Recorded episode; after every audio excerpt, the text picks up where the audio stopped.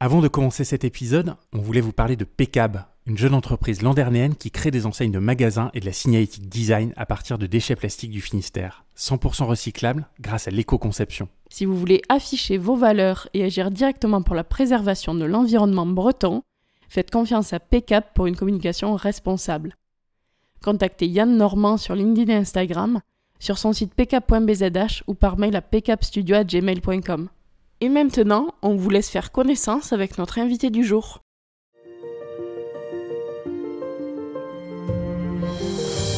Bonjour à tous et bienvenue dans ce nouvel épisode de Plein Phare, le podcast business 100% breton. Nous sommes Mathilde et Yann, deux entrepreneurs brestois dont l'objectif est de mettre en lumière la Bretagne et son dynamisme économique. Aujourd'hui, nous avons le plaisir de vous faire écouter notre discussion avec Franck Zal, le fondateur d'Emarina. Si vous avez écouté notre précédent épisode avec Louisette Bourdin, le nom vous parle, elle le cite dans ses entreprises favorites. Et Marina, c'est un laboratoire biopharmaceutique basé à Morlaix qui développe des produits de santé grâce au verre marin arénicole que l'on trouve en nombre sur les plages bretonnes. Leur produit phare est Life, utilisé pour préserver les greffons dans le cadre de transplantation d'organes. Et oui, les propriétés des vers marins servent à oxygéner les greffons. Vous verrez, c'est passionnant et Franck Zal a un don pour rendre ça accessible à tous. Nous vous souhaitons une très bonne écoute. Bonjour Franck, merci beaucoup de nous recevoir euh, ici à Morlaix dans les locaux des Marinas. Est-ce que tu peux nous présenter ta société s'il te plaît et te présenter toi? Oui, bien sûr. Déjà, merci d'être là. Bonjour à vous. Et donc en fait, euh, Emarina, c'est une société de biotechnologie que j'ai créée en mars 2007. Donc j'ai un peu un parcours atypique puisque j'ai passé euh, une quinzaine d'années de ma vie en fait, dans la fonction publique et j'ai décidé d'accompagner en fait ma recherche en démissionnant du CNRS et en créant Emarina. Donc Emarina, c'est une société de biotech qui valorise et qui développe l'hémoglobine de verre marin au service de la santé humaine. Pour précision, Emarina n'est pas une start-up, mais une spin-off du CNRS et de Sorbonne Université. Est-ce que tu peux nous expliquer ce que c'est? Alors, il n'y a pas vraiment de différence en fait. Start-up, spin-off, en fait, ça donne juste l'endroit d'où ça vient. En étant au CNRS et euh, Roscoff, la station biologique de Roscoff a deux tutelles, le CNRS et ce qu'on appelait avant Jussieu ou Pierre et Marie Curie, qui s'appelle maintenant Sorbonne Université. Donc, c'est ce qu'on appelait en fait des unités mixtes de recherche. Moi, travaillant en fait euh, dans ces entités-là, on a dit que c'était une spin-off en fait de ces entités-là, mais c'était une start-up en fait. C'est une start-up qui est née d'une idée pour pouvoir aller développer une innovation. Alors tu viens de le dire, avant de créer Marina, tu travaillais au CNRS à Roscoff. Est-ce que tu peux nous expliquer ce que tu y faisais? Et pourquoi tu as décidé de complètement changer de vie en créant Emarina? Alors bien sûr, donc à la station biologique de Roscoff, on faisait quelque chose qu'on appelait de l'écophysiologie. Donc l'écophysiologie, c'est un mot barbare pour dire quelque chose de simple, c'est essayer de comprendre pourquoi une espèce colonise tel ou tel environnement. Moi, ce qui m'a toujours intéressé, c'était la biologie marine et principalement l'étude des vers marins. Alors pourquoi les vers marins? Tout simplement parce que les vers colonisent, les vers au sens large, qu'on appelle les annélides, colonisent différents environnements. Vous en avez dans votre jardin, c'est les vers de terre. Vous en avez dans les rivières, c'est les sangsues. Et dans l'océan, c'est les annélides polychètes. Et donc, ce qui est intéressant, moi, je me suis intéressé à euh, la respiration. Et au lieu d'aller voir une espèce, de la décortiquer, etc., c'était intéressant de voir les adaptations dans différents environnements. Et à partir de là, on est capable d'en sortir des histoires évolutives. Pourquoi la rénicole est sur la plage? Comment ça marche? Comment elle respire, etc.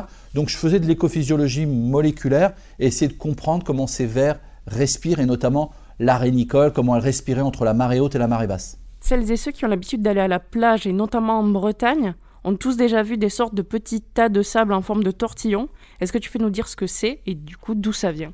Alors ces tortillons témoignent de la présence d'un verre qui est en dessous en fait de cette trace qui est à 15 à 20 cm sous le petit tortillon et la petite dépression. Généralement, vous voyez un petit entonnoir et puis un petit tortillon de sable. En fait, en dessous, il y a un verre qu'on appelle Arenicola marina. Alors Arenicola. On voit jamais en général euh, quand on va à la plage. On, voit juste les traces. On voit juste les traces. Il faut creuser un peu pour aller chercher le verre. On voit les traces et là, il y en a énormément en fait sur les plages de Bretagne. Et donc cette trace témoigne de la présence d'un verre qu'on appelle Arenicola marina. En breton, on l'appelle le buzug. Les pêcheurs le connaissent très très bien pour aller à la pêche, notamment au bar et à la palangre. Et donc ça, c'est un verre. Et ce verre, moi je dis qu'il faut avoir beaucoup de respect pour ce verre-là. On parle de biodiversité, etc. Ce verre, il a 450 millions d'années. Ça fait 450 millions d'années que ce verre colonise la zone de balancement des marées entre la marée haute et la marée basse. Moi, je me suis intéressé, donc vous l'aviez vu, vous avez vu les traces, etc. Moi, je me suis posé une question qui était comment ça marche? Je ne me suis pas posé une question, je vais prendre le verre pour aller à la pêche. Je me suis dit comment il arrive à respirer entre la marée haute et la marée basse? Donc je suis allé en fait sur l'estran avec une question de chercheur, pour essayer de comprendre comment ça marche. Et j'ai trouvé en fait chez ce ver marin une hémoglobine assez particulière puisque c'est l'ancêtre de nos globules rouges. Donc ce ver, 450 millions d'années, notre ancêtre commun à tous, à tous les trois là autour de cette table, c'est Lucie. Lucie, c'était 3 millions d'années. Donc euh, aujourd'hui, quand on parle de biodiversité, de réchauffement climatique, etc., remettons tout ça à l'échelle de l'évolution.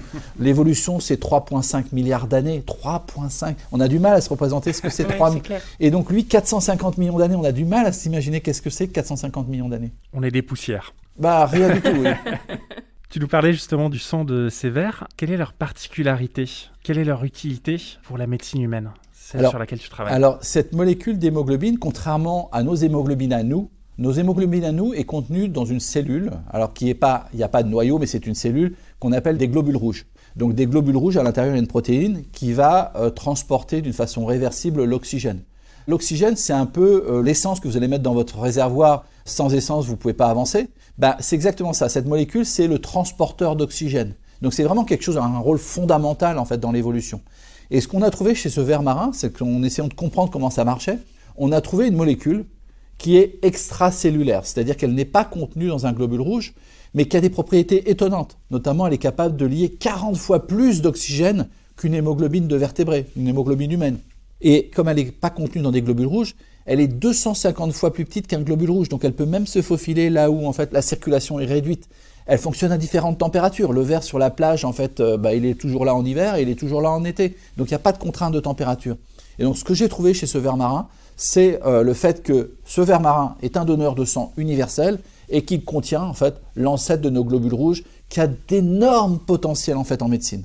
Et c'est le seul animal avec ses particularités euh, biologiques ou est-ce qu'il y en a d'autres à ta connaissance? Alors ça c'est toujours difficile à dire. Moi je ne connais pas toutes les espèces du monde. Euh, en tout cas il existe plus de 10 000 espèces de vers marins. J'en ai étudié une vingtaine. J'ai trouvé des propriétés intéressantes dans deux vers marins. Qu'il y en ait d'autres certainement que j'ai découvert pas encore. Donc euh, oui, peut-être, mais en fait, j'ai pas la réponse aujourd'hui. C'est pour ça que c'est intéressant de parler de, biodiversité. C'est pour ça que c'est intéressant d'éviter de détruire les espèces qui nous entourent. Tout simplement parce qu'il faut voir ces espèces, et ça rejoint ta question, comme une bibliothèque d'innovation. C'est-à-dire que quand la bibliothèque d'innovation elle est faite de livres, si on brûle les livres, ben, on ne peut pas voir ce qui est lu à l'intérieur des livres. Là, il faut protéger la biodiversité, pas pour. Euh, c'est pas un mot de bobo parisien ou d'écolo qui fait campagne pour la présidentielle. C'est vraiment une réalité en fait de notre vie du, quotidien. Ouais, parce que là, du coup, l'enjeu est, double. On l'a vu avec euh, le Covid, les destructions d'environnements naturels favorisent euh, l'émergence des populations animales vers les villes, les contacts avec les humains et donc du coup les zoonoses. et d'un autre côté, en détruisant ça, on se détruit aussi les possibilités de se sauver. Exactement. Tu imagines ou vous imaginez tous les deux vous savez qu'est-ce qui a mis en confinement toute la planète? C'est quelque chose qui fait quelques nanomètres. C'est un virus qui fait quelques nanomètres qui a mis tout le monde en confinement. Donc la nature, elle est bien plus forte que nous. Et elle, en fait, elle s'en fout de nous. Finalement, on sera plus là, elle vivra quand même. Le virus continuera à vivre. Mais en fait, c'est même mieux d'ailleurs. Mais, bien sûr, mais, mais, ce qui est, nous, on est juste des boîtes de réserve pour qu'ils se reproduisent. Mais finalement, il était là avant. Et donc, à un moment donné, c'est ça qu'il faut se rendre compte. C'est L'homme est arrogant, l'homme pense qu'il maîtrise son environnement, mais un petit virus de quelques nanomètres est capable de mettre la planète en confinement. Quoi. On va revenir euh, vers les vers arénicoles. Euh, quelles sont les pathologies que vous pouvez traiter avec euh, la technologie Marina du coup? Alors c'est basé autour d'un phénomène, donc, et vous allez voir, vous allez tout de suite comprendre. Le ver, en fait, Arenicola marina, a complètement répondu à la problématique, et je vous expliquerai ce que c'est, de l'ischémie-reperfusion ischémie, reperfusion. En fait, pour le ver sur la plage, c'est marée haute, marée basse. Qu'est-ce que c'est que l'ischémie? L'ischémie, c'est un problème de circulation sanguine, en fait, un problème de circulation de vos globules rouges dans vos vaisseaux. Donc, qu'est-ce qui se passe si les globules rouges ne passent pas? Il y a moins d'oxygène, donc aux extrémités, dans vos muscles, etc. Ça, c'est la rénicole à marée basse. Et la reperfusion, c'est la marée haute. Je vous débouche en fait les vaisseaux, donc le globule rouge passe et donc peut aller oxygéner en fait vos cellules, etc. Ça, c'est les deux grandes pathologies qui sont euh, les plus grandes pathologies mortelles en fait pour l'homme. L'ischémie, c'est les problèmes cardiovasculaires, les problèmes d'AVC, les problèmes d'ischémie cardiaque, les problèmes d'artérite des membres inférieurs. Et la reperfusion, on s'est aperçu que quand on débouchait en fait un vaisseau, une artère, une veine, il y a énormément de toxines qui partaient en fait de la circulation et ça détruisait en fait d'autres cellules. Et donc la molécule d'arénicole répond aux problèmes d'ischémie-reperfusion. Donc je vous ai cité quelques pathologies, l'AVC, la grève d'organes, euh, les artérites, euh, l'infarctus du myocarde, tout ce qui a besoin d'oxygène. Et donc cette molécule répond parfaitement à ça. Et c'est pas anodin, c'est déjà c'est des millions de morts en fait au niveau de la planète. Et le verre, lui, il a répondu à ça tout simplement parce que c'est l'évolution qui a sélectionné ça en fait dans son évolution à lui. Lui, il vit sur la plage, donc il répond à l'ischémie reperfusion. S'il n'était pas adapté à cette problématique, il y a longtemps qu'il aurait disparu de la Terre. Est-ce que tu peux nous dire à ce jour quels sont les produits de santé qu'Emarina a développés alors, et à quoi ils servent? Alors aujourd'hui, on développe plusieurs produits de santé. Le plus avancé, c'est Hemo de Life. Hemo de Life, c'est un additif à toutes les solutions de préservation des greffons. Ça, c'est un problème de santé publique majeur. Avant la Covid, il y avait 24 000 personnes sur liste d'attente. On a arrêté la transplantation pendant le Covid, donc cette liste d'attente continue perpétuellement d'augmenter. Et sur cette liste d'attente, il y a 300, 400 personnes qui décèdent tous les ans faute de greffon. Donc la greffe d'organes, c'est une pathologie problématique sur laquelle on travaille. Ensuite, il y a tout ce qui est euh, transfusion sanguine. Donc hémorragie, AVC, ischémie, euh, tout ce que je vous ai cité comme pathologie. Donc ça, c'est un produit qu'on appelle hémoxycarrière.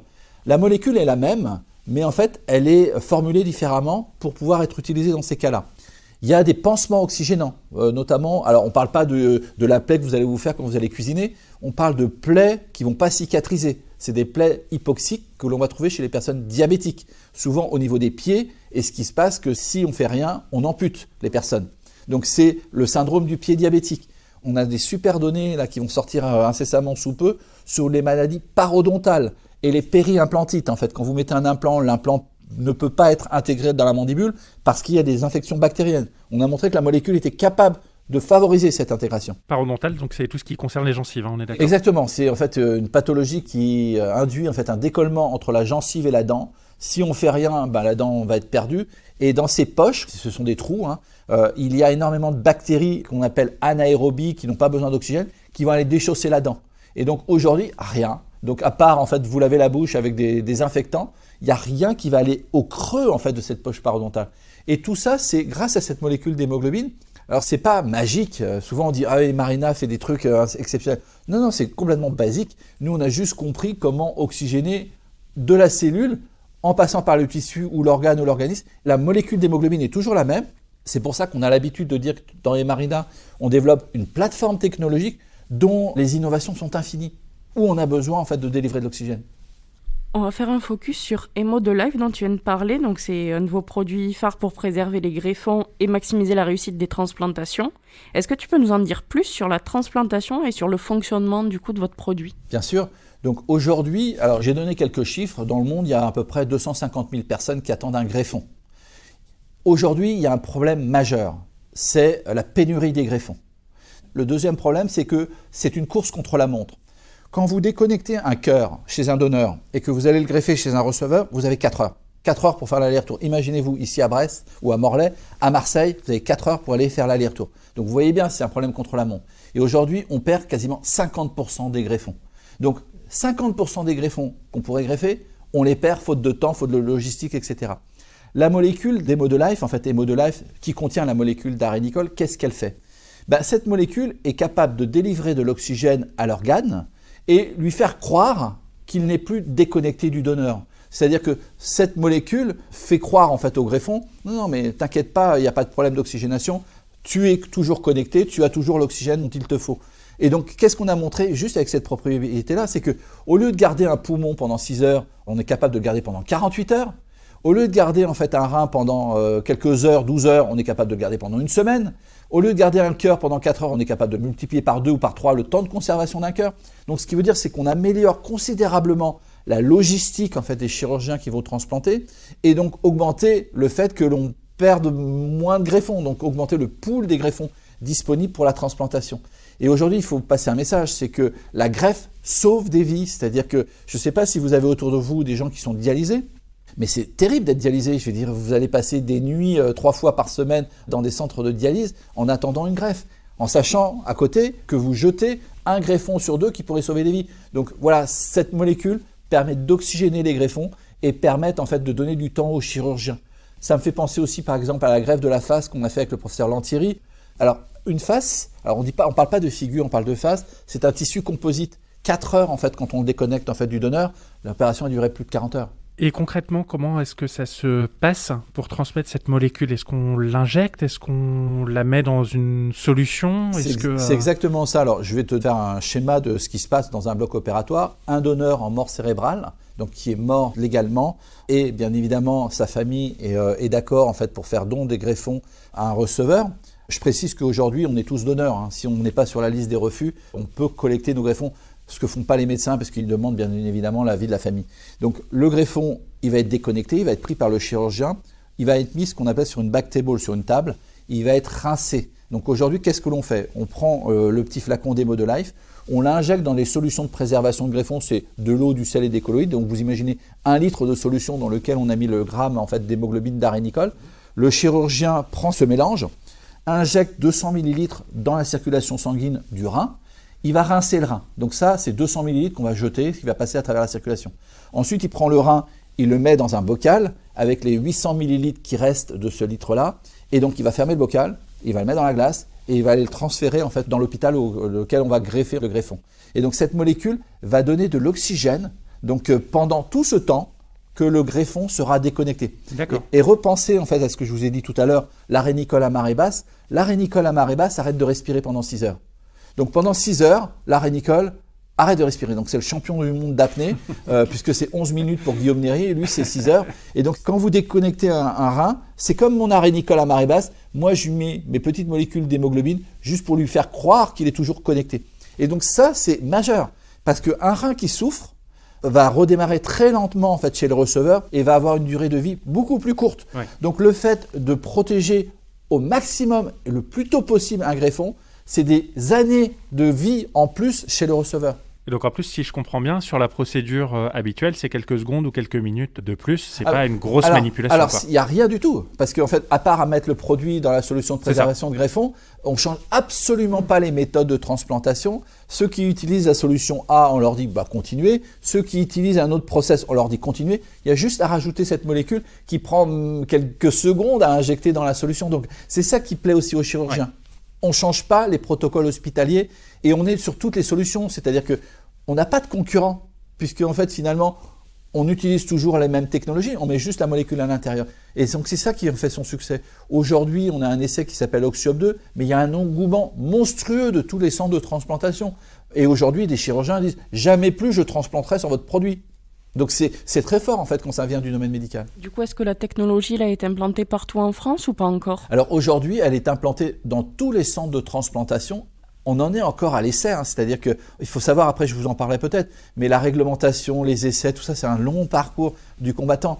Donc euh, aujourd'hui, elle est dans 11 centres de première ligne qui font de la collecte de greffons et de la transplantation, et 23 centres de seconde ligne. Donc tous les centres en France ont accès à Life plus des centres qui sont difficiles d'accès parce que c'est la Réunion, 11 heures de vol. Donc aujourd'hui, quand il y a un Réunionnais qui a besoin d'un greffon, ben on le fait venir en métropole. On lui dit tu attends ici, quand il y aura un greffon, on te le greffera. Là aujourd'hui, en fait, l'idée c'est non, non, tu peux rester à la Réunion. Nous, on t'enverra aussi des greffons de la métropole. Donc au lieu de faire voyager euh, le, le, patient, on pourra faire voyager le greffon, ce qui change tout, quoi. Et ça, c'est à quel horizon? J'espère le plus tôt possible. C'est-à-dire que moi, je me bats depuis 15 ans pour que ce produit émerge. Aujourd'hui, on en est à la phase finale. On a montré en fait que ce produit fonctionnait. Et je vais vous donner un scoop aujourd'hui, c'est qu'on a suivi les greffés du premier essai clinique Oxiop 1. Ce qu'on s'est aperçu, c'est qu'il y avait 20% de mortalité en moins, 4 ans après la transplantation. Donc aujourd'hui, ça serait même criminel, et je le dis fort et je le redis, ce serait même criminel de ne pas l'utiliser tous les jours en transplantation, sachant que aujourd'hui, si on utilise les solutions classiques, on a un taux de mortalité beaucoup plus élevé qu'avec le produit. Depuis 2007, vous avez gagné de nombreux prix et trophées en Bretagne, mais aussi à l'international. Est-ce que cela a favorisé le développement des marinas Je ne sais pas si ça a favorisé le développement des marinas. Je pense que ça a donné beaucoup plus de crédibilité et une boîte d'écho. C'est-à-dire que aujourd'hui, c'est assez étonnant. J'étais encore euh, vendredi avec quelqu'un qui est aux États-Unis, qui avaient entendu parler de notre produit. En fait, aujourd'hui, c'est assez incroyable. Quand vous parlez d'arrêt Nicole, quand je voyageais encore, parce que là, ça, a été un peu bloqué, mais vous parlez à un chauffeur de taxi, vous lui parlez de l'arrêt Nicole, il a entendu parler de l'arrêt Nicole. Le président de la République a entendu parler de l'arrêt Nicole. Il est venu nous voir, en fait, pendant la crise Covid, je vous en dirai quelques mots. Il est parti dans son avion avec euh, le petit Emo de Life. Donc, il sait, il connaît euh, l'arrêt Nicole. Euh, Richard Ferrand connaît l'arrêt Nicole et Emo de En fait, tout le monde connaît, en fait, ou une grande partie de la population connaît cette histoire. Et c'est ça qui en fait cette force, tout simplement parce que, encore une fois, c'est basique. C'est un arrêt Nicole, c'est un verre marin sur la plage entre la zone de balancement des marées. C'est simple, euh, ça marche, et donc c'est ça qui en fait sa force. Il n'y a pas besoin de modifier chimiquement la molécule, c'est une molécule naturelle qu'on extrait de ce verre marin. Alors justement, ce verre, on a vu que vous aviez une ferme aquacole du côté de Noirmoutier. Oui. Cette ferme aquacole, j'imagine qu'elle sert à cultiver euh, ces verres. Oui. La question, c'est pourquoi Noirmoutier alors que vous êtes une entreprise euh, bretonne? On l'a dit tout à l'heure, le verre, il est euh, en abondance sur les plages. Pourquoi avoir créé cette ferme à Noirmoutier? Alors tout simplement, et vous avez raison, ça nous a fait mal au cœur de le faire là-bas, bien que moi j'aime bien les Vendéens et que Noirmoutier c'est un beau site, mais tout simplement parce que en France, encore une fois, il y a énormément de lois, de contraintes, de réglementations, etc. Moi, j'ai fait le tour de la Bretagne pour essayer d'implanter. Et puis, je voulais bien évidemment l'installer dans le Finistère à Morlaix. Sauf que vous avez des superpositions de lois, la loi littorale, Natura 2000, espace remarquable, zone humide, etc., etc. Et ça, c'est des années pour débloquer toutes ces lois. Et donc, à un moment donné, on avait trouvé un terrain. Je vais vous donner une anecdote, mais qui va vous faire comprendre euh, pourquoi on l'a fait à Noirmoutier. J'avais trouvé un terrain à Roscanvel, en fait, à Crozon les personnes étaient d'accord pour me vendre le terrain, pour mettre en place cette ferme en Bretagne. Tout se passait bien jusqu'au moment où je fais en fait une réunion publique à la mairie de Crozon. Et je dis, bah voilà, donc euh, je vais faire cette ferme. J'avais fait des dessins, etc. C'était super beau. Et puis finalement, il y a un gars au fond de la salle. J'étais avec le sous-préfet de Châteaulin, le maire de Crozon à l'époque.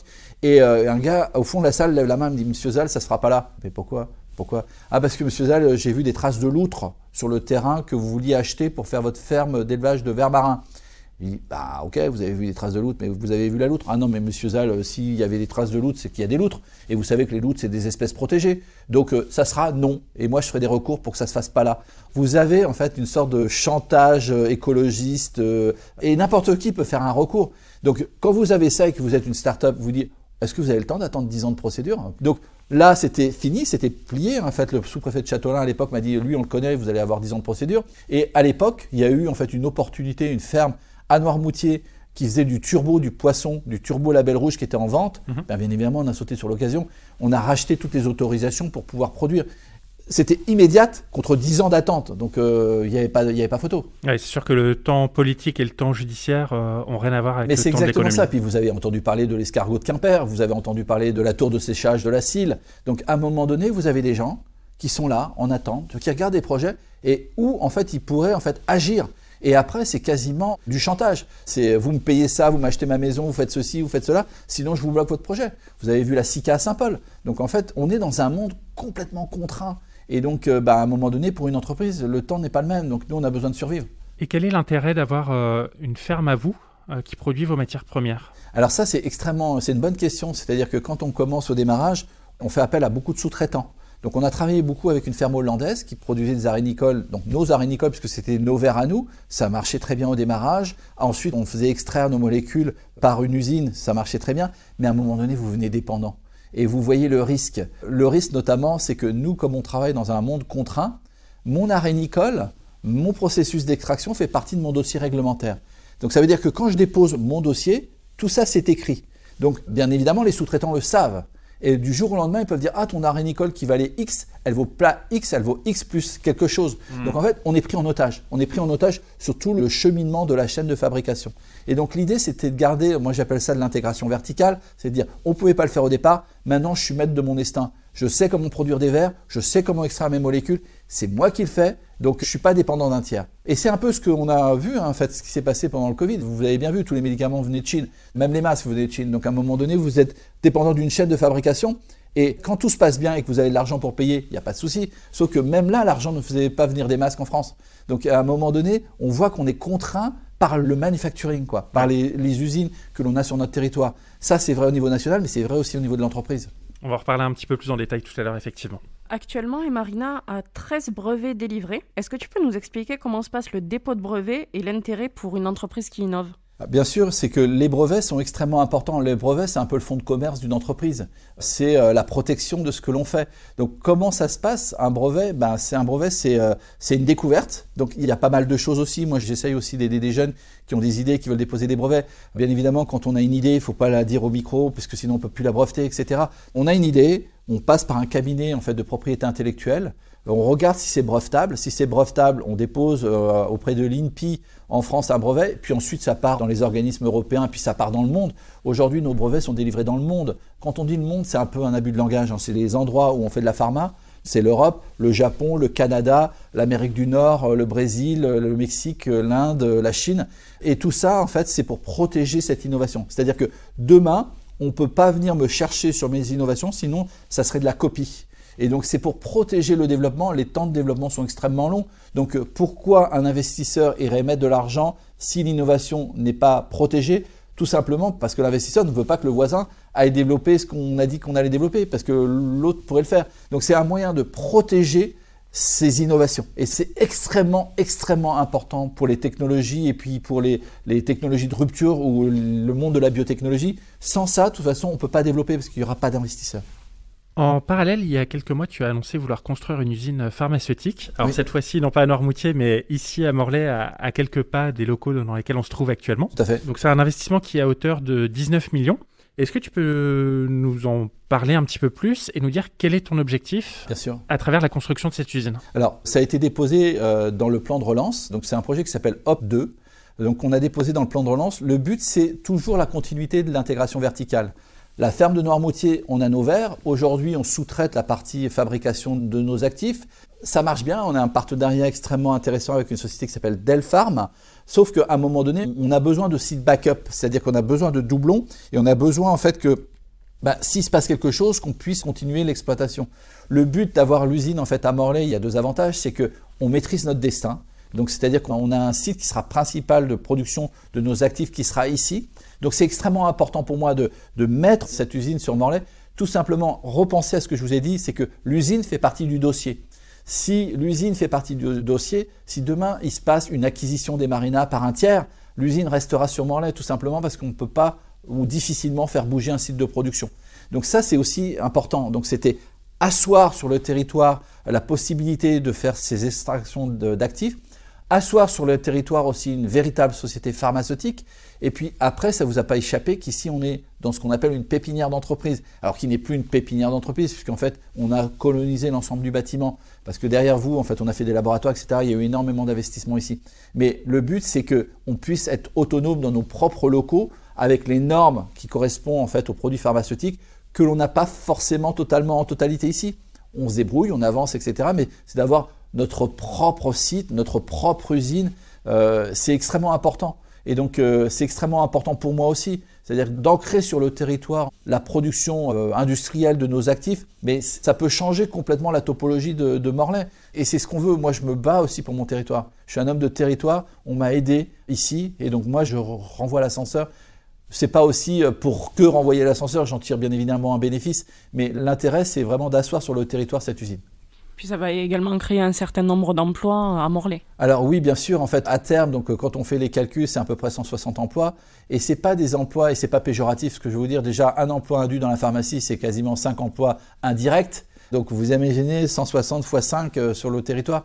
Et puis en fait, dans notre monde, le monde de la pharmacie, le niveau de rémunération n'est pas celui qu'on peut trouver sur le territoire. Donc ça va donner en fait une gamme de population, et j'espère qu'on ira au bout, une gamme de population en fait avec des niveaux de salaire plus élevé que l'on trouve sur le territoire, ce qui permettrait aussi de participer à la dynamique économique du territoire. Vous savez, c'est difficile, hein. Morla a été quand même touché avec l'avionneur euh, Hop euh, et Air France, avec tout ce qui s'est passé dans les abattoirs, etc. Voilà, mon but aussi, c'est essayer de redynamiser en fait, le territoire avec des métiers euh, de très haut niveau. Est-ce qu'il y a des événements qui t'ont particulièrement marqué durant ces dernières années avec Emarina Oui, Emarina, en fait, j'ai jamais été sur une autoroute. Donc déjà, il faut savoir que euh, Emarina, c'est une société qui se pilote. On n'est pas dans quelque chose qui est linéaire. J'ai jamais été sur l'autoroute, donc c'était des départementales, des communales, des chemins de terre, etc. Donc c'est un pilotage là-dessus. Donc qui m'ont marqué, oui, il y a eu pas mal d'événements. Un qui m'a, deux qui m'ont, ou trois. Euh, le premier, c'est euh, le premier patient qui a été transplanté avec le produit. Là, vous dites euh, qu'est-ce qui va se passer? Vous savez, vous, vous, avez beau avoir publié, vous dire que vous, ça va marcher, etc. Vous l'avez jamais fait. Donc, la première fois qu'on utilise le produit chez un patient, c'est, euh, euh, vous passez à un autre stade. Vous n'êtes plus dans, le fictif, vous êtes dans la réalité. Ensuite, le deuxième, c'est la greffe du visage qui a été fait par le professeur Lantieri et euh, je peux vous dire que j'étais dans mon bureau quand il m'a appelé, donc euh, on a eu des discussions, il a eu le produit, il a fait sa greffe. Un moment extrêmement fort en émotion, c'est quand euh, Jérôme est venu avec sa maman dans mon bureau et qui m'a dit merci. il m'a dit merci. Alors c'est pas de la gloriole, c'est pas ça. C'est que vous, vous avez en face de vous un patient qui vient vous dire merci et vous lui avez sauvé la vie. C'est-à-dire qu'il était au bord de la septicémie vous avez fait quelque chose, euh, je ne sais pas si, c'est difficile de faire passer ces émotions, mais c'était euh, quelque chose d'extrêmement euh, fort pour moi. Donc, la troisième, bah, on en reparlera un peu plus tard, c'est le Covid. Le Covid, ça m'a énormément marqué. Et j'ai perdu un peu ma virginité sur le fait que je pensais que la pharma, en fait, les sociétés, ceux qui développaient des médicaments, étaient uniquement là pour sauver des vies. Moi, c'est mon driver. En fait, mon principal driver, c'est sauver des vies. Et donc, j'ai senti et je me suis trouvé dans, dans une complexité que je pourrais vous décrire après, mais, je me suis trouvé en fait dans, quelque chose que je ne comprenais pas en fait. Euh, on essayait d'apporter une solution, on nous torpille, on essaie de nous tuer, alors qu'il y a des gens qui meurent, il y a des papas et des mamans et des enfants qui m'appellent en disant quelqu'un de ma famille va mourir, je suis prêt à essayer votre produit. Et donc on n'a pas le droit de le faire, c'est frustrant et les personnes décèdent alors qu'on aurait potentiellement pu les sauver. Et ça, ça m'a profondément marqué. Alors justement, parlons-en. Début avril, vous avez eu l'autorisation de tester votre produit Life sur des patients Covid. Donc ça, c'est ce que tu euh, disais en substance. Mais l'essai Monaco a été stoppé au bout de quelques jours. Qu'est-ce qui s'est passé? Pourquoi la NSM s'est-elle rétractée? Alors, on était le 8 avril 2020 et je, peux vous le décrire euh, comme j'y étais. Donc à la mi-mars, on m'appelle en disant Franck, on va avoir une méga vague pandémie, euh, il va y avoir des milliers de morts, est-ce que tu veux aider? Moi, j'étais pas dans le Covid, c'était pas du tout mon truc. Et il m'explique que le problème, c'est les problèmes respiratoires. Donc, quand vous êtes comme ça, vous dites quoi? Bah oui, je vais t'aider. Donc, je discute avec les médecins, les chirurgiens de euh, l'APHP, de Georges Pompidou, la salpêtrière, etc. En un mois, on développe un essai qui s'appelle Monaco. Et là, on travaille. Alors, c'était le moment de panique. Hein. Franchement, je ne sais plus si vous vous, vous souvenez, mais moi, c'était la panique totale. C'est-à-dire que les médecins ne savaient pas comment sauver des gens. Et donc, euh, on travaille. La NSM travaille avec nous. La NSM travaille avec nous. On rédige le protocole. Voilà. On a l'autorisation de la NSM. On a l'autorisation qu'on appelle le CPP, le Comité de protection des patients. Le promoteur, c'est la PHP. C'est notamment Georges Pompidou. On est le 8 avril 2020. Le 8 avril 2020 à 19h, je reçois un mail. Votre essai est suspendu. Comme ça. Je regarde ça, j'appelle la NSM. Sans explication. Euh, sans explication, sans explication. Il est suspendu. Donc euh, j'appelle la NSM, je demande des explications. On veut rien me dire et on dit, parce que j'insiste, il y a eu une lettre anonyme qui a dit qu'il y a 11 ans, vous aviez fait des expériences sur des porcs et que les porcs étaient morts. Et que vous n'aviez pas versé ces pièces au dossier. Donc euh, j'ai réfléchi, je me dis oui c'est vrai qu'il y a 11 ans j'avais fait un essai avec, euh, c'était pas du tout ça, j'allais, broyer mes verres sur la plage donc on n'était pas dans l'industrie pharmaceutique. Et puis finalement l'essai avait conclu il n'y a pas de bénéfice, mais il n'y a pas de, non plus d'effet négatif.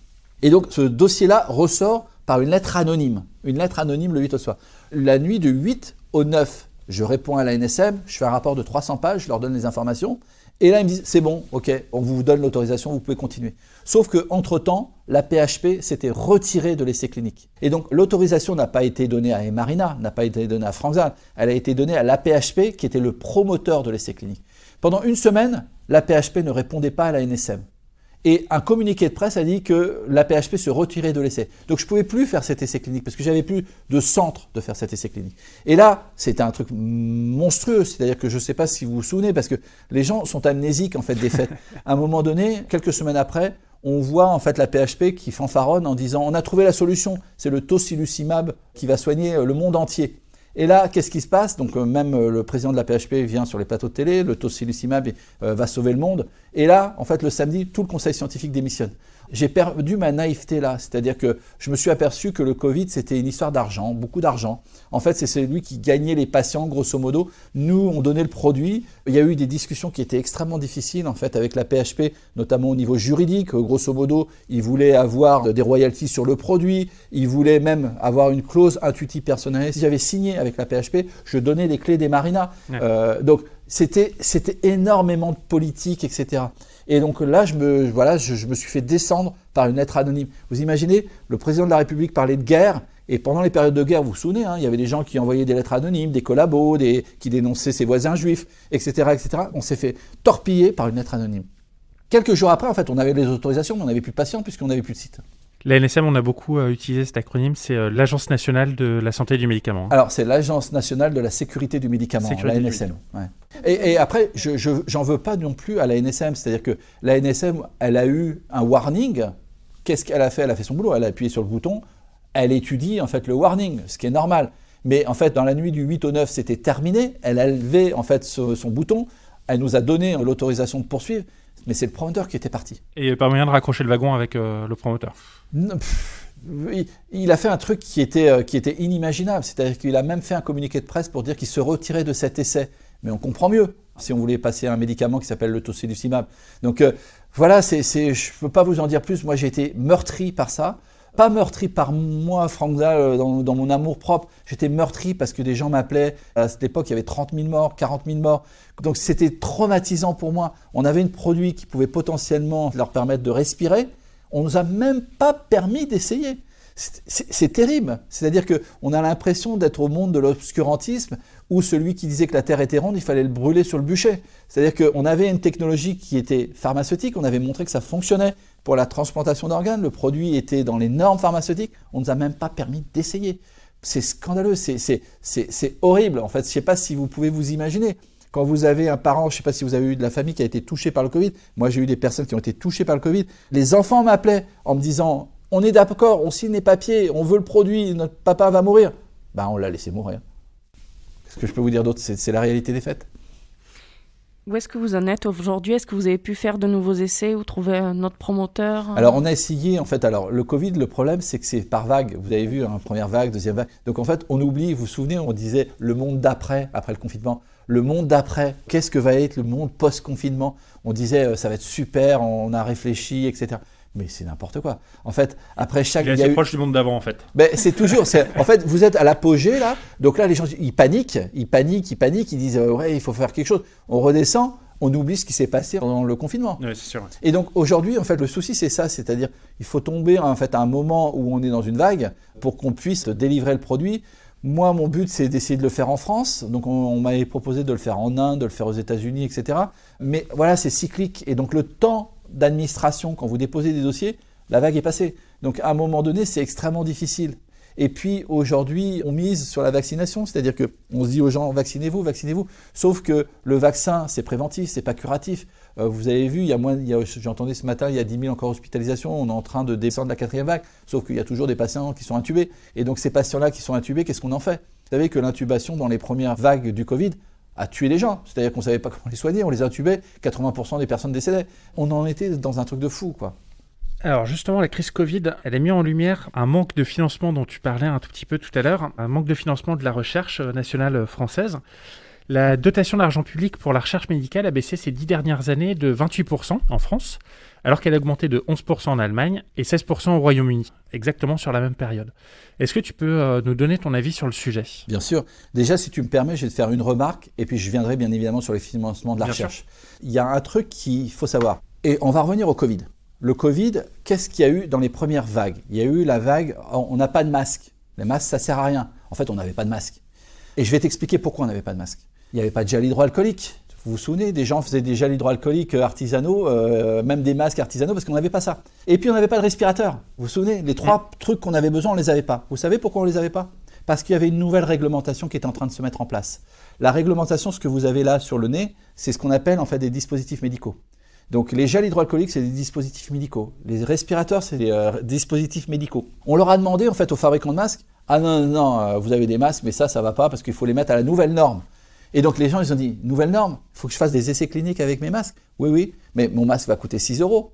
Et en Chine, ça va coûter quelques centimes. Donc moi, je vais pouvoir pas les vendre, mes masques. Donc j'arrête de fabriquer. Donc on a eu plus de fabricants de masques. On n'a plus de fabricants de gel hydroalcoolique. On n'a plus de fabricants de respirateurs. Les respirateurs, ils se sont dit, mais ça marche, il est dans le bloc opérateur. Ah non, il n'est plus à la nouvelle norme de la nouvelle réglementation. Mais il soignait bien des gens avant. C'est pas grave, vous n'avez pas le droit de l'utiliser.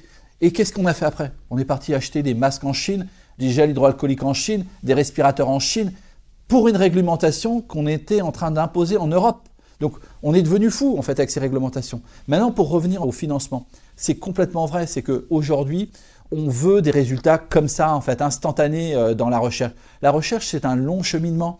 Il faut de la recherche fondamentale. Moi aujourd'hui, si on m'avait pas permis de travailler sur la respiration du ver marin, jamais je serais là en train de sauver des gens. C'est parce qu'on m'a permis de travailler sur la respiration du ver marin tout le monde s'en foutait au démarrage. On dit, mais c'est qui ce frappé qui travaille sur la rénicole On s'en fout. Et donc finalement, cette recherche fondamentale a permis de trouver des innovations. Vous savez combien de temps ça a mis, en fait, euh, le vaccin du Covid à euh, l'ARN messager? Vous savez combien de temps on sait que ça peut faire un vaccin? Bah, Ça fait euh, des dizaines d'années qu'on travaille sur l'ARN messager. Ça fait, ça fait 36 ans qu'on sait qu'à partir de là, on peut en faire des vaccins. Il a fallu 36 ans pour en arriver jusque-là. C'est exactement le cas en fait de la pénicilline. Il a fallu plus de 20 ans avant que ça émerge. En fait, toutes ces innovations qui cassent les codes, il faut du temps. Donc du temps, il faut de l'argent. Et on passe par trois phases. C'est-à-dire que ces trois phases sont des phases en fait linéaires. Au démarrage, on vous prend pour un abruti, comme on m'a pris pour un abruti quand j'ai dit que j'allais sauver des gens avec de la rénicole. Ensuite, les autorités réglementaires passent par là. C'est dangereux, donc on met un stop parce qu'il va quand même nous perfuser de l'hémoglobine d'arénicole. Lui, il est frappé, c'est dangereux. Et puis après, c'est évident. Aujourd'hui, les gens me disent, j'y ai pensé avant toi, euh, que la rédicole pouvait sauver des vies. Donc ce cycle-là peut prendre une trentaine d'années en passant par ces trois phases. Et donc ça, ça demande du temps. Et donc aujourd'hui, je suis complètement d'accord. C'est-à-dire qu'on est dans la réactivité. Donc les financements sont complètement tombés. En fait, on ne remplit plus nos objectifs au niveau de la recherche. Et on pense que la recherche, c'est quelque chose d'instantané. On claque du doigt et puis en fait, on a une innovation. Mais non, c'est un continuum. Et ça, c'est scandaleux. On va à notre perte. On va à notre perte. Si on ne remet pas la barque euh, dans le bon sillon, on va à notre perte. Aujourd'hui, on est complètement décrédibilisé au niveau du monde entier. Vous imaginez? Alors qu'on était quand même le pays des Lumières, le pays de Pasteur, etc. On, est à la ramasse. On est complètement à la ramasse. Et ça, moi, je ne peux pas m'y faire, quoi. Sachant qu'il y a une super formation en France il y a des centres de recherche qui font de la recherche, etc. Et on a cassé notre outil, on a complètement cassé notre outil. Et ça, c'est inadmissible. Ça, c'est la faute des politiques, bien sûr. Et justement, beaucoup de chercheurs français talentueux, du coup, grâce à cette formation, partent travailler à l'étranger, souvent pour des raisons financières, puisque un chercheur en France, en début de carrière, gagne environ 30% de moins que ses collègues à l'étranger. Toi, pourquoi est-ce que tu as décidé de rester en France et comment est-ce qu'on peut garder les chercheurs en France? Alors, tu as complètement raison. Je vais dire euh, un truc euh, qui va te choquer ou peut-être pas. Euh, quand tu parlais de 30%, moi, je vais donner des chiffres. Quand j'étais chercheur au CNRS, je suis rentré, j'avais un bac plus 11, bac plus 8, une thèse de recherche, 3 ans de postdoc avant d'avoir un boulot, je gagnais 2200 euros. 2200 euros pour un bac plus 11. Donc vous imaginez, après il faut faire vivre sa famille, etc. Donc c'est lamentable, c'est lamentable. Alors certes, les chercheurs sont motivés. Ils ne sont pas motivés par l'argent, ils sont motivés par la réussite, par la recherche, pour faire avancer, etc.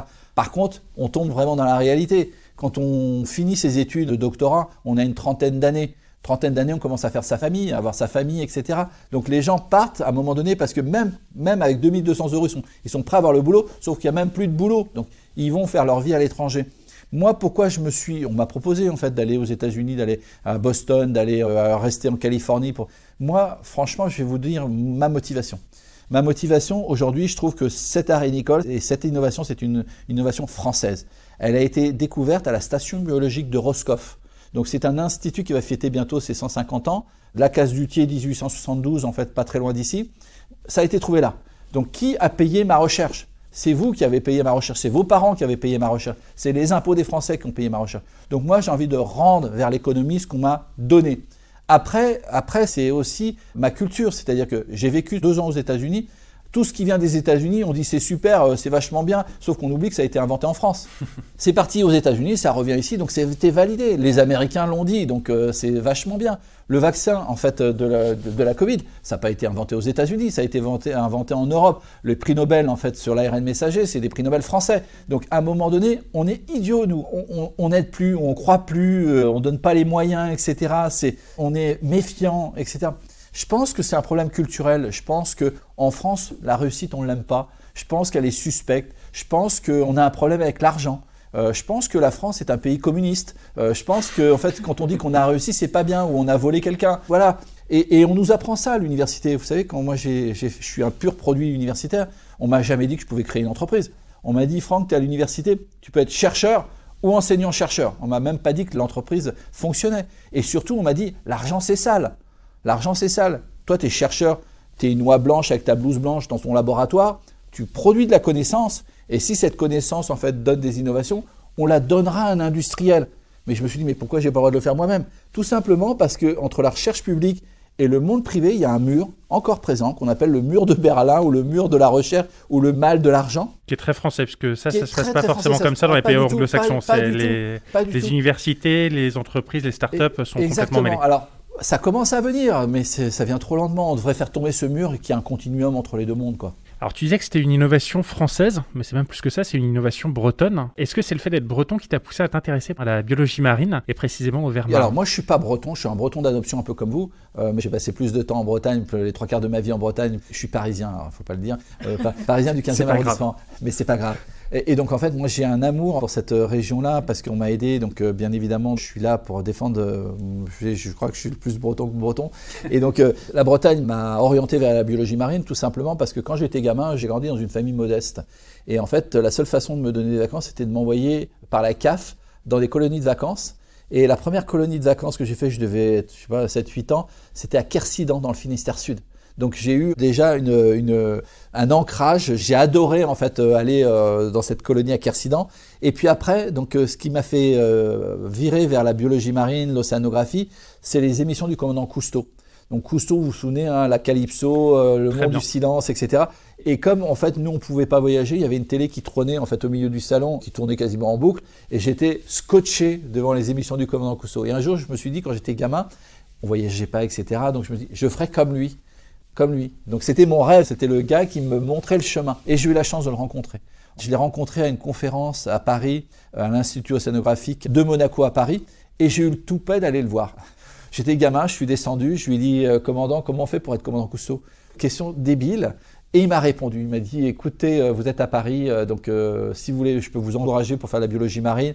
Vous êtes, il y a une université extrêmement importante qui s'appelle Jussieu, vous pouvez aller faire vos études là-bas, faire un 2A d'océanographie, en fait, il m'a donné le fil conducteur. J'ai coché tout le fil conducteur. Je suis devenu docteur en biologie marine. Je suis rentré au CNRS. J'ai fait des campagnes océanographiques. J'ai plongé dans les abysses, etc., etc.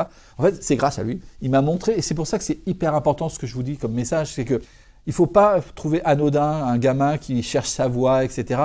On peut vachement l'aider en lui donnant juste deux trois conseils. Et s'il est accroché, il va les suivre. Il va les suivre et ça va l'orienter. Vous savez, quand vous vivez dans une famille modeste, moi chez moi personne n'avait le bac, donc vous savez même pas ce que c'est le bac ça peut vous paraître débile, mais en fait, il y a eu des personnes qui m'ont dit, bah, le bac c'est important pour aller à la fac, et donc j'ai pris ça aussi comme argent comptant. C'est-à-dire que j'y connaissais rien aux études. Encore une fois, c'est pas, euh, j'ai une enfance extrêmement heureuse, etc. C'est pas pour faire pleurer dans les chaumières, mais, mais à un moment donné, vous, savez, vous êtes issu en fait de, de, la culture de vos parents, et donc si à un moment donné il n'y a pas sur votre chemin quelqu'un qui vous montre le chemin, bah, soit vous pouvez tourner à droite, à gauche, au centre, etc. Mais vous n'avez pas ce même destin. Et moi, je dis toujours, sur le chemin de la vie, vous choisissez pas votre destin, mais vous choisissez les chemins qui y mènent. Et on vous les oriente, on vous les éclaire, etc.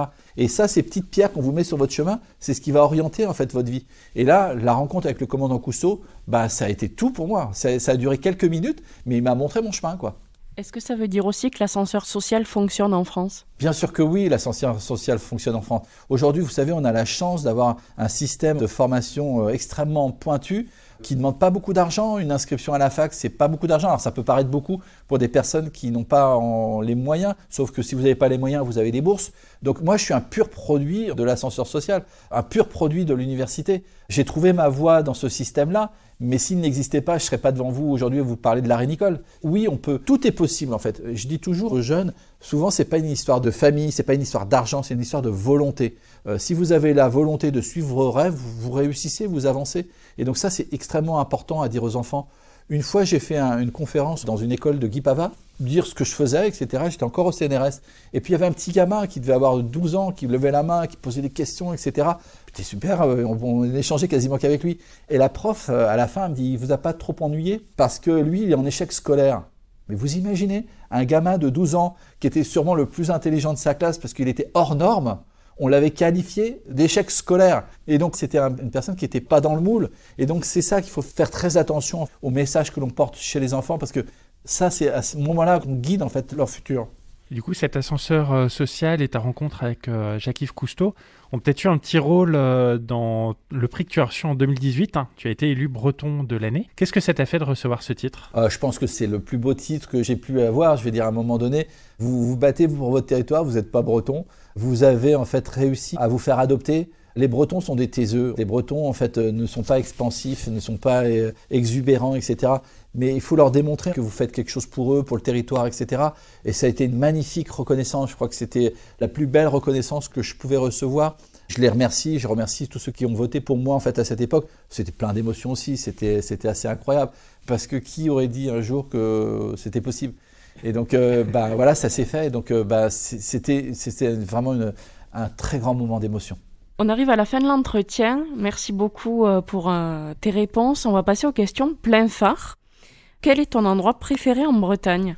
Alors, il y en a plusieurs, mais si j'en avais un, euh, c'est la place de Saint-Jean-du-Doigt, qui est pas très loin d'ici, où c'est vraiment la pure Bretagne. C'est-à-dire que quand je dis la pure Bretagne, c'est les couleurs de la Bretagne, avec derrière en fait le vert des champs, devant le bleu-gris et avec le ciel euh, bleu-gris aussi qui se noie avec l'horizon. C'est euh, vraiment la couleur glace en fait de la Bretagne, et c'est vraiment l'endroit euh, que j'adore aller euh, me balader là-bas pour me ressourcer. Et puis en plus, il y a plein d'arénicoles sur la plage, et donc c'est vraiment l'endroit typique en fait. pour moi, c'est le plus bel endroit de la Bretagne. Tu y as un peu répondu dans la question précédente. Qu'est-ce que c'est pour toi être breton? Pour être breton, c'est surtout, alors, il y a la Bretagne, hein. moi, nous, on est dans le Finistère, hein, le bout du bout. Pour moi, la Bretagne, c'est, alors, je vais peut-être pas me faire des amis, mais en fait, pour moi, la Bretagne qui est la plus vraie, c'est le Finistère. Et puis le Finistère Nord. On Parce- peut être que d'accord avec toi.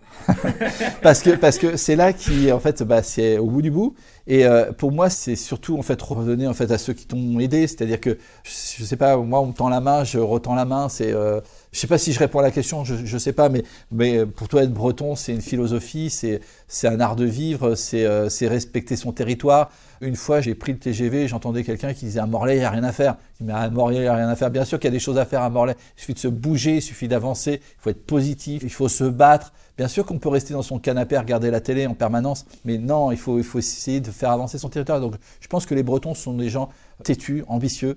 Euh, il y a une association bretonne partout dans le monde, il y a des Bretons partout. C'est des gens qui ont voyagé, mais voilà, il y a une très forte attache au- à son territoire. Et pour finir, quelle est l'entreprise à suivre en Bretagne? Bon, il peut y en avoir plusieurs, souvent c'est une question difficile. Oui, euh, il y en a plein. En fait, euh, moi j'aime bien l'entreprise qui est à côté parce qu'on est voisins. C'est l'entreprise de Jolomer, Sermeta, la CIL aussi, on pourra en parler. Et ça, c'est pareil. C'est pourquoi le leader mondial des échangeurs thermiques est voisin est à Morlaix.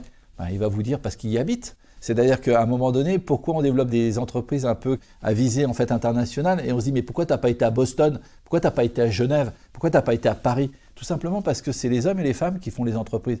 Et on peut avoir des grandes, grandes entreprises, euh, comme je vous les ai citées, mais il y en a bien d'autres. hein, et je, je m'excuse auparavant euh, si j'ai pas cité toutes les entreprises. mais là, euh, Jo Le Maire, c'est j'adore Jo parce qu'en fait, c'est quelqu'un qui s'est planté aussi dans sa début de carrière. Voilà, il a essayé, il s'est planté, il s'est relevé, il a avancé, etc. Donc voilà, ça c'est des phares, c'est des, des drapeaux bretons, c'est des gens, on est humble devant leur réussite, devant, devant leur être, et c'est des gens qui vont pas se prendre la tête. Vous voyez euh, Jo Le Maire, vous voyez son entreprise, donc c'est une euh, multinationale, elle est connue partout dans le monde. Il va venir ici, il va te parler de la Bretagne et des crêpes bretonnes, et puis de la terrasse, et puis de Morlaix, et puis ceci. C'est des gens vrais en fait. Et c'est ce qu'on essaye de mettre en valeur dans le podcast. Ben, merci à toi, merci à vous, Un grand merci Franck. merci à vous.